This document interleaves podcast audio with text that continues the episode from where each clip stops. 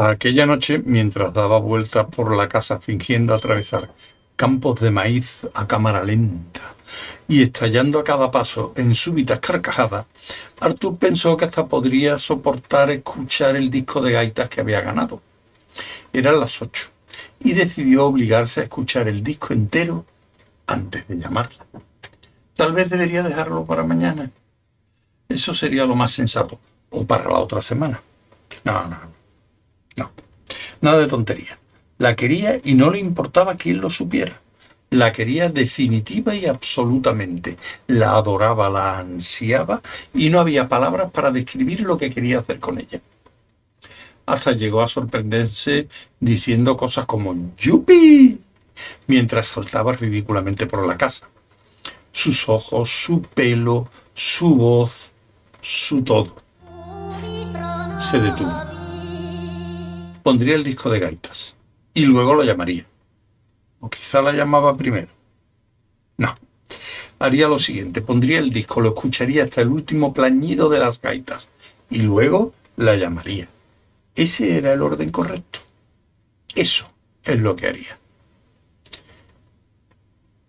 Tenía miedo de las cosas por si estallaban al tocarlas. Cogió el disco, no estalló. Lo sacó de la funda abrió el tocadisco y conectó el amplificador. Ambas cosas sobrevivieron. Sonrió estúpidamente al poner la aguja sobre el disco. Se sentó y escuchó con aire solemne un soldado escocés. Escuchó Amazing Grace. Escuchó una pieza sobre algún valle escocés. Pensó en el maravilloso mediodía. Estaba a punto de marcharse cuando le sorprendieron unas tremendas exclamaciones de júbilo. La espantosa mujer de la gabardina les hacía señas desde el otro lado del local como algún pájaro torpe con el ala rota. Todos los que estaban en el bar se volvieron hacia ellos con aire de esperar alguna respuesta.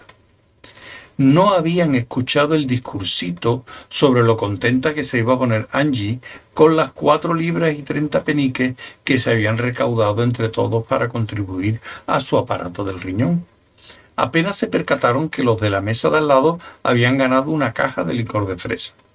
Y tardaron unos instantes en comprender que los gritos procedían de la mujer que les preguntaba si tenían la papeleta número 37. Arthur descubrió que así era. Miró con rabia el reloj. Fenchurch le dio un empujón. Vamos, le dijo. Vaya por ello. No se ponga de mal genio. Suéltele un buen discurso acerca de lo contento que está. Luego me llama y me cuenta qué ha pasado. Y quiero oír el disco. Venga. Le dio un golpecito en el brazo y se fue. Los clientes del bar encontraron su discurso más efusivo de lo normal. Al fin y al cabo solo se trataba de un disco de gaitas. Mientras lo recordaba y escuchaba la música, Arthur no podía reprimir las carcajadas.